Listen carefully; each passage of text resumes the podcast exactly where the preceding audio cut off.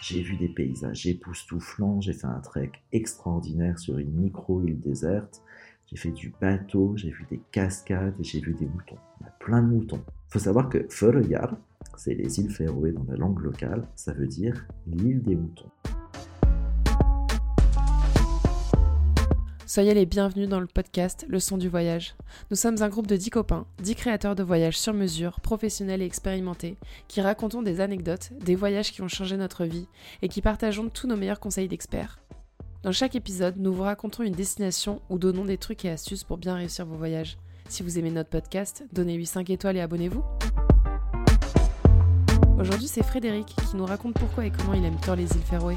Bonne écoute Velkommen til Førjar. Il y a 28 ans, tout ça, ça ne me rajeunit pas.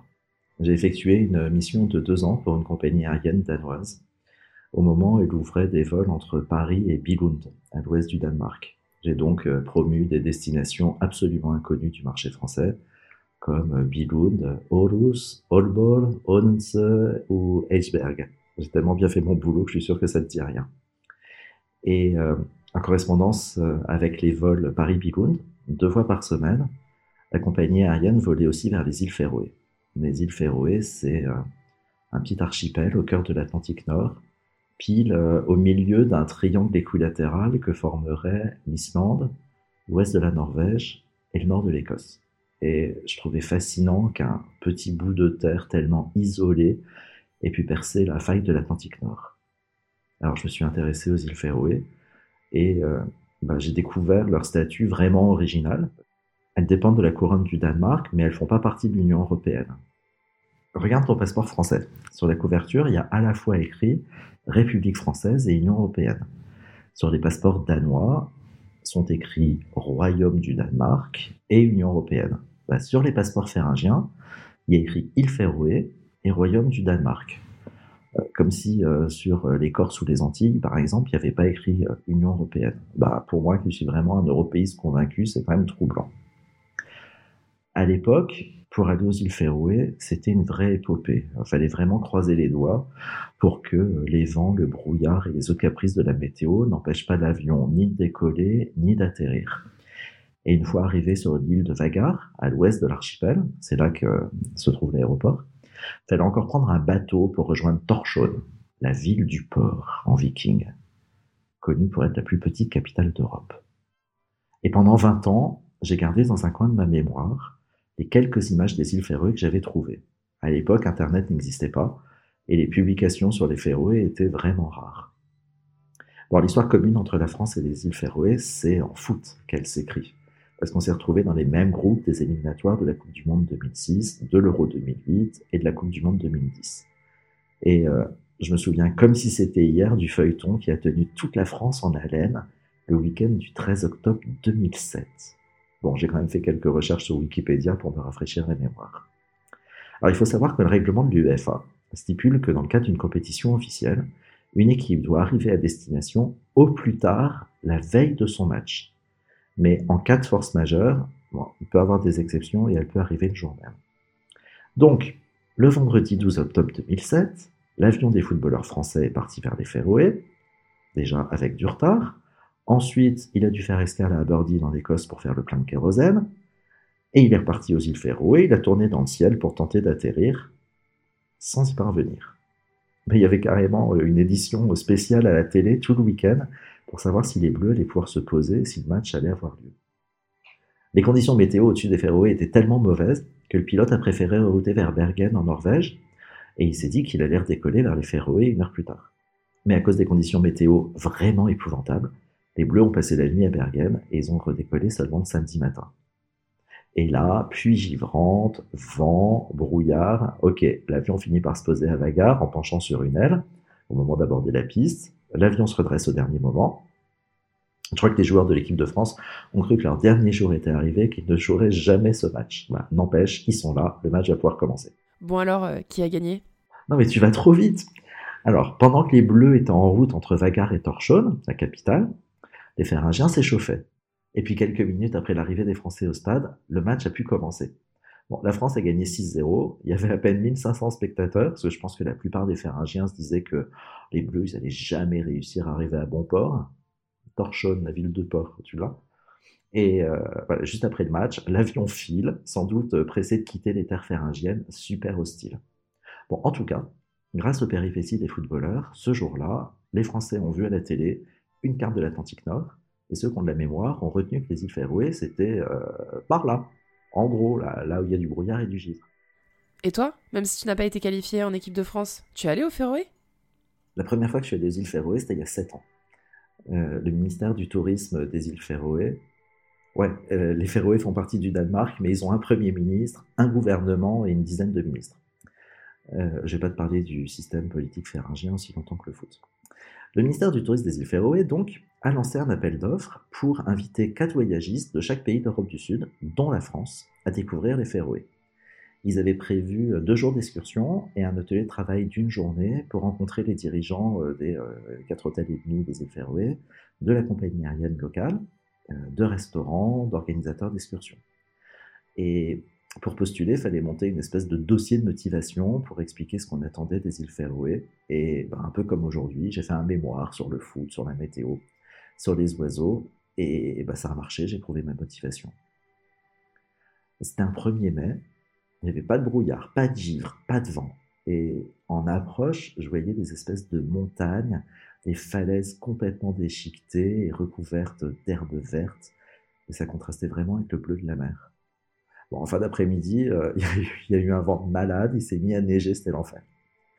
Ça, c'est la première reine que tu dois connaître au Féroé. Tu peux avoir les quatre saisons dans la même journée, et s'il pleut pas, c'est qu'il vient de pleuvoir et qu'il va bientôt pleuvoir ou neiger.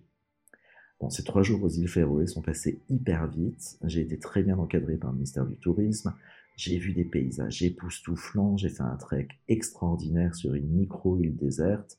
J'ai fait du bateau, j'ai vu des cascades et j'ai vu des moutons. plein de moutons. Il faut savoir que Føroyar, c'est les îles Féroé dans la langue locale, ça veut dire l'île des moutons.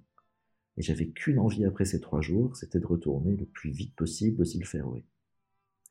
Et, et, juste après ce voyage initiatique, j'ai convaincu un copain qui est fan de désert d'y passer euh, dix jours euh, au mois de juillet. Je lui ai vendu que les Féroé, c'était un désert vert, et il s'est laissé tenter.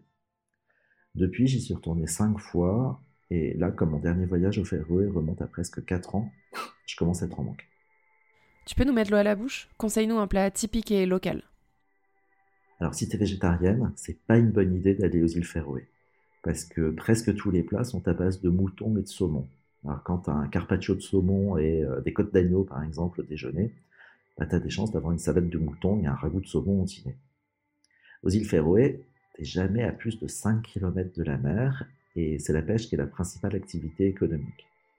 Donc beaucoup de plats à base de poissons, de fruits de mer, de crustacés, ah on peut dire que ça s'enviode. Et comme les conditions météo sont rudes, il bah, faut bien se nourrir. Les Féringiens, c'est des vrais vikings, hommes comme femmes. Mes meilleurs souvenirs, c'est en hiver les soupes de poissons et de coquillages, et en été, le poisson cru, un peu comme des sashimi, avec des sauces à la nette, enfin typiquement scandinave. Et une boisson spécifique? Les Féringiens brassent leur propre bière, elle s'appelle la Foroyer. Elle est légère, euh, amère et super rafraîchissante. Euh, l'hiver, tu la coupes avec de l'aquavite et ça réchauffe vite. Et, ce qu'il y a de chouette, c'est qu'on peut visiter la brasserie, elle est juste à côté du port de Torchères. Que conseilles-tu de rapporter des îles Féroé? Bon, honnêtement, les îles Féroé, c'est pas le paradis du shopping. Il y a une marque de pull en laine euh, très créative qui s'appelle Gudrun et Gudrun. Ils font des jolies choses. Et puis sinon, tu peux acheter des, reproductions d'oiseaux en bois. Mais les plus beaux souvenirs que tu rapportes des Féroé, c'est les images, les paysages, et eux, ils sont vraiment grandioses. Tu peux nous expliquer comment tu conseilles de découvrir les îles Féroé? Alors, les îles Féroé, elles se découvrent à pied, en voiture, et aussi un peu en bateau. Euh, il y a 18 vraies îles, il y a euh, à peu près 400 euh, rochers, gros cailloux, déserts. pour un premier voyage, moi je conseille de prendre l'avion jusqu'à Vagar, puis une voiture de location à l'aéroport, et ensuite tu rayonnes autour de trois bases. Alors d'abord sur l'île de Vagar à l'ouest, ensuite à l'extrême nord, même si la capacité hôtelière est vraiment limitée, et puis enfin à Tórshavn, la capitale. Et tu peux vraiment partager ton temps équitablement autour de ces trois bases, trois fois trois demi. Faut vraiment dormir dans trois endroits différents? Alors ok, il y, a moins de 100 km entre Vagar, là où il y a l'aéroport, l'île la plus à l'ouest, et euh, la dernière des petites îles du nord-est. Mais pour aller d'une île à l'autre, euh, il faut prendre le plus souvent soit un tunnel, soit un pont, soit un bateau. Les tunnels sont payants, parce que l'investissement est hyper cher, et je conseille vraiment de couper euh, ton séjour en trois. Comme ça, tu fais moins de kilomètres, même si les routes sont sublimes, c'est vraiment comme des petits lacets dans la montagne. Ça te permet d'économiser sur le prix des tunnels. Et puis, il faut savoir que le vent, ça épuise. Donc, si tu limites ton temps de route, c'est plus confortable, moins fatigant. Les routes sont impeccables, vraiment très facilement praticables. Et il y en a tellement peu que tu peux pas te perdre. Et moi, je donne à tous mes clients voyageurs euh, un roadbook très détaillé avec jour par jour des suggestions de visites, des randos, des, des restaurants, des excursions à faire. Et en cas de question de dernière minute, ils peuvent toujours contacter ma concierge, qui est parfaitement francophone et qui réside aux îles Féroé. On commence par l'ouest?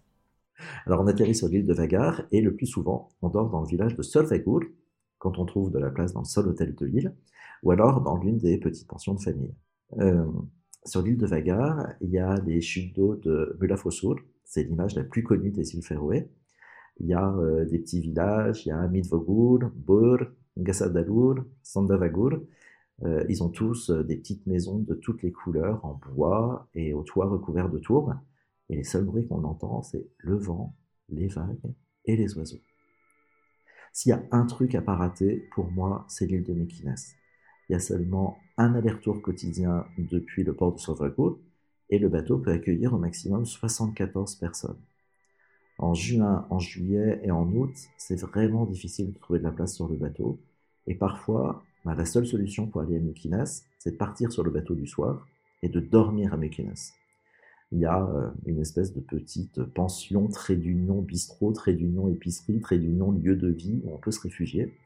Et puis il y a deux, trois maisons de vacances qui sont louées euh, par les Féringiens euh, pour euh, ils te louent une chambre pour une nuit ou deux, mais seulement quand ils en ont envie et quand eux ne sont pas en vacances. moi, quand j'y suis allé, c'était pour la journée au départ de Solvegour. Et le plus simple, c'est de partir en excursion avec un guide qui va t'expliquer la flore, mais surtout la faune. Parce que Mykines, c'est le paradis des macareux royaux. En anglais, c'est les puffins. Ils sont adorables. On peut les approcher, mais super proches à moins d'un mètre. Il y a aussi des fous de bassin et plus de 300 espèces d'oiseaux. Et on traverse Mykines par un sentier de rando qui permet d'aller du port au phare en 3-4 heures parce que ça monte. Et l'excursion que je propose, elle comprend la traversée en bateau, le droit d'entrée sur l'île, euh, les services du guide anglophone et le panier pique-nique. Dans, l'ouest des îles Féroé, il y a aussi les falaises de Vesmana, c'est à l'ouest de l'île de Trémoy. Avant, et jusqu'à la construction du, tunnel qui va de Vagar à Stremoy, c'était vraiment un port de ferry important parce qu'il fallait passer par là pour aller de Vagar à l'ouest vers n'importe quelle île de l'archipel. Il y a encore une capitainerie, un petit restaurant digne de ce nom, et la possibilité de faire une petite croisière de deux heures. C'est l'une des attractions les plus connues des Féroé. Et Vesmana, maintenant, c'est une petite ria qui rentre entre les falaises euh, à, à l'ouest de l'île de Stremoy la balade est vraiment géniale, on voit plein d'espèces d'oiseaux, mais la ria est super étroite. Et, euh, et pourtant, le vent s'engouffre et ça bouge carrément. Il vaut mieux pas avoir le mal de mer. On remonte vers le nord? Bah, Carrément, cap au nord, avec euh, bah, toutes les îles du nord-est, qui s'appellent dans l'ordre Yesteroy, Kalsoy, Kunoy, Bordoy, Visoy, Zvinoy et Fugloy. Oy, ça veut dire île. Euh, toutes ces îles, elles sont en longueur à peu près parallèles, un peu comme si elles étaient rangées les unes à côté des autres. Et c'est sur l'île de Borzoy qui a Klaxvik, la deuxième plus grande ville des Féroé, une espèce de métropole d'équilibre, tu vois, 5000 habitants. Il y a un gros port de pêche industriel et un hôtel. Bon, moi qui suis fan de nature, je trouve que c'est pas le meilleur endroit pour dormir dans le nord, mais je vois l'hôtel de Klaxvik assez régulièrement parce que au moins lui, il n'est pas toujours complet. Et euh, la meilleure solution euh, d'hébergement dans le nord, c'est une petite auberge à Kiev. C'est tout au nord de l'île d'Esturoy. Et je recommande vraiment cette auberge. Elle a un côté un peu folklorique. Elle est toute en bois avec une déco un peu kitsch. Et euh, le village de Kiev, Il est encaissé dans une petite ria. La vue est splendide parce que euh, on surplombe ici toutes les côtes des îles du Nord. Bon, c'est un peu perso, mais c'est à Kiev que l'amour de ma fille m'a demandé en mariage il y a 4 ans. Alors, euh, bah, j'ai un truc un peu particulier avec ce village. Pour aller d'Estereuil à Borzoï, il y a un tunnel qui est décoré par un artiste local. C'est un peu psychédélique. Euh, puis il y a un petit pont entre les îles de Borzoï et Pizoï. Et de ce hameau, tu as un ferry par jour qui va jusqu'à Svinoy et Fugloy. Ce sont les deux dernières îles à l'est des îles Féroé. Et c'est vraiment la dernière frontière. On peut rester à Borzoï pendant une petite heure pour récupérer le ferry quand il revient de Fugloy. Ou alors on reste sur le ferry, on va jusqu'à Fugloy. Et ce bateau, c'est assez génial, c'est le, le, seul lien entre les deux îles et le reste de l'archipel. Et le bateau, il sert à la fois de mode de transport pour les humains, les provisions, bah, et même les poubelles, parce que les Iliens vident leurs poubelles près du port, et les détritus sont rapportés vers les îles plus au centre pour être traités. Après, au nord-est, mes endroits préférés, c'est euh, c'est la ville la plus au nord de Firoé, avec une super jolie église et un point de vue euh, unique.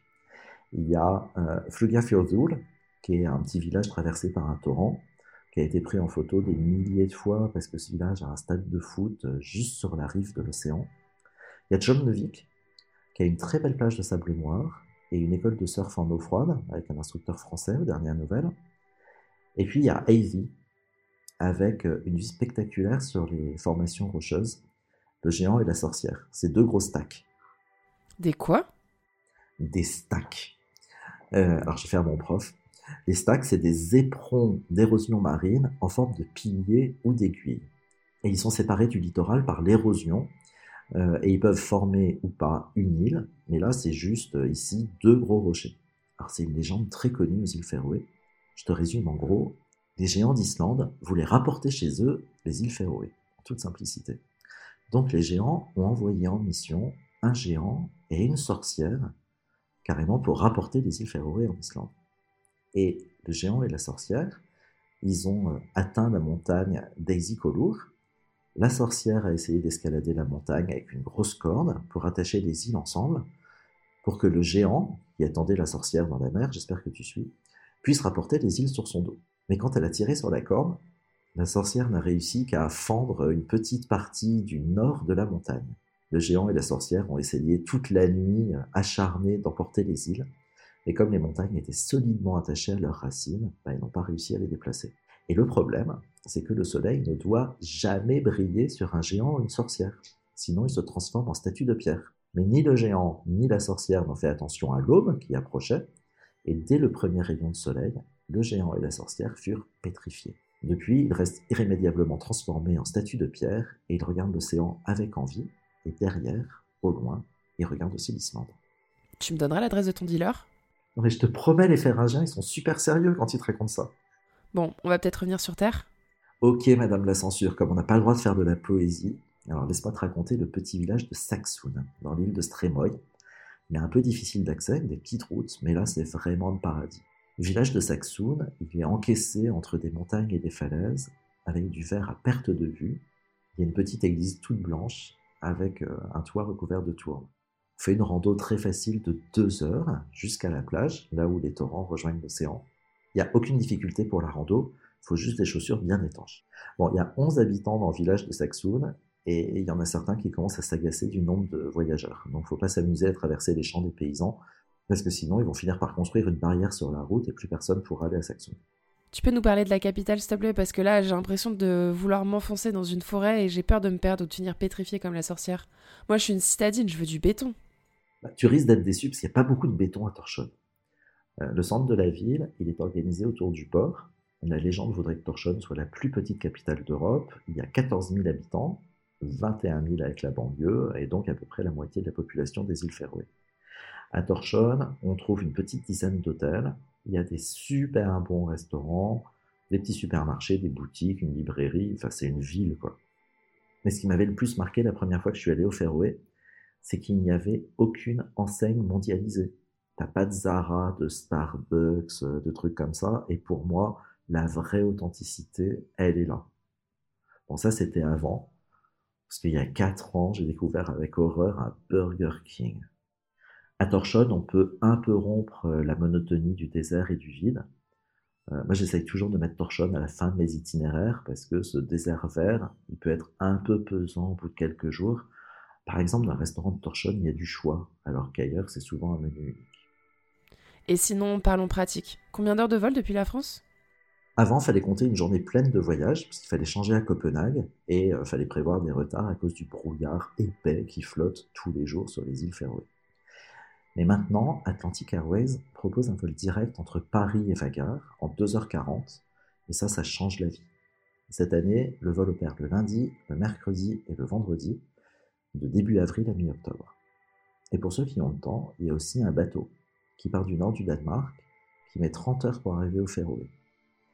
Et l'été, la ligne est prolongée jusqu'en Islande, donc tu as aussi une ligne entre l'Islande et les îles Féroé la traversée dure une nuit dans un sens comme dans l'autre. Et quel décalage horaire? Alors on reste en Europe, donc il y a seulement une heure de décalage horaire entre la France et les îles Féroé. C'est quoi la meilleure saison? Alors on est quand même à 62 degrés nord euh, et les nuits sont très courtes l'été et très longues l'hiver. Moi je trouve que la lumière d'hiver est particulièrement belle, mais quand même il y a certaines routes qui sont fermées pendant l'hiver, puis surtout il n'y a pas de vol direct de Paris, et il n'y a pas de bateau pour Mykines. Les bateaux pour Mykines, c'est uniquement de mai à septembre. Donc je commande vraiment pas l'hiver, même si euh, la neige si proche de la mer, c'est impressionnant. Ou alors on combine euh, quelques jours à Copenhague, quelques jours aux îles Féroé. C'est deux voyages en un et j'aime bien ce concept. Après, il fait jamais très froid, même en hiver, parce qu'il y a l'influence du Gulf Stream. Je rappelle que la mer est toujours un maximum 5 km aux îles Féroé. Et il faut faire attention au mois de juillet parce que les Danois, c'est la clientèle la plus importante. Et pour eux, les vacances d'été, c'est de fin juin à début août. En plus, la fête nationale des îles Féroé, c'est le 29 juillet. Euh, voilà, donc il faut éviter le mois de juillet. Et mon conseil, c'est de partir en mai, en juin ou en août, sans doute la meilleure saison. Combien de temps consacrer à ce voyage? En été, une semaine, dix jours, c'est l'idéal. Je te disais en début d'interview que je préconise trois fois, trois nuits à trois endroits. Et avec le vol direct, tu peux aussi passer quatre ou cinq jours sur place, mais franchement, je trouve dommage de prendre l'avion pour une durée de séjour aussi courte. Quel budget prévoir? Alors ok, ça c'est un peu le nerf de la guerre et c'est là que le bas peut blesser. En été, il faut compter 2005 à 3000 euros par personne pour 8-10 jours sur place. Ça, ça comprend les vols au départ de France, la location de voitures prise à l'aéroport et rendue à l'aéroport, des hébergements variés, genre un BNB ou un petit hôtel dans l'ouest, euh, l'auberge dont je te parlais dans le nord, à Kiev, et puis un hôtel euh, plus moderne et design à Torchon, plus euh, une excursion à Mykines avec le guide. Et sur place? De façon générale, en Scandinavie, tout est cher. faut compter à peu près 10 à 15 euros pour une part de pizza ou un sandwich avec un café. Et au resto, 50 euros pour une formule entrée-plat ou plat-dessert. Et tu rajoutes 10 euh, euros pour une bière ou un verre de vin. Ouais, on peut dire que les Féroé, c'est pas donné. Tu sais, au son du voyage, on est très branché tourisme responsable. Tu peux nous parler d'une action sociale qui a retenu ton attention? On sait qu'on m'attend en tournant. Alors je voudrais dire quelque chose. Euh, les traditions des îles Féroé sont en train de se perdre parce que la population a baissé parce qu'il n'y a pas de vraie perspective pour la jeunesse. Quand on a 20 ans aux îles Féroé, bah, c'est comme partout, on a envie de rencontres, on a envie d'ailleurs.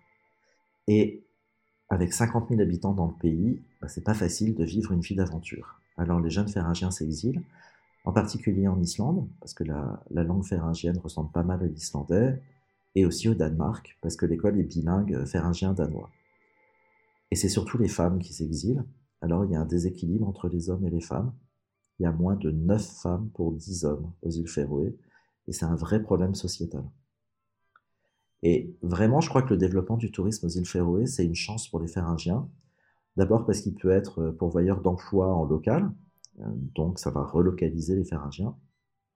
Et puis il peut permettre aux Féringiens de faire découvrir leur pays, euh, leurs coutumes, et il peut donner des perspectives d'avenir aux Féringiens. Et voilà, pour boucler la boucle, je pourrais dire qu'il n'y a pas que le foot aux îles Féroé, même s'ils sont super fans. Et pratiquement à chaque fois que je parle des îles Féroé, je me fais insulter. On dit que mon agence devrait boycotter les îles Féroé parce que les Pharingiens sont des sauvages, parce qu'ils tuent des baleines et des dauphins. Alors mon métier, c'est de faire découvrir le monde à des gens curieux, pas d'émettre des jugements. Et quand on parle des îles Féroé, on évoque à chaque fois le Grindadap, c'est la chasse au globicéphale. On chasse la baleine en Islande, au Japon, en Russie, au Groenland. Et c'est vrai qu'aux îles Féroé, deux, trois fois par an, on chasse les globicéphales. Et pas les baleines, ni les dauphins. Je dis ça parce que il y a des assauts de protection de la nature qui ont décidé de faire du sensationnel aux îles Féroé pour alerter l'opinion sur la chasse. Et elles font des vidéos où la mer est carrément rouge, tellement il y a du sang, merci Photoshop.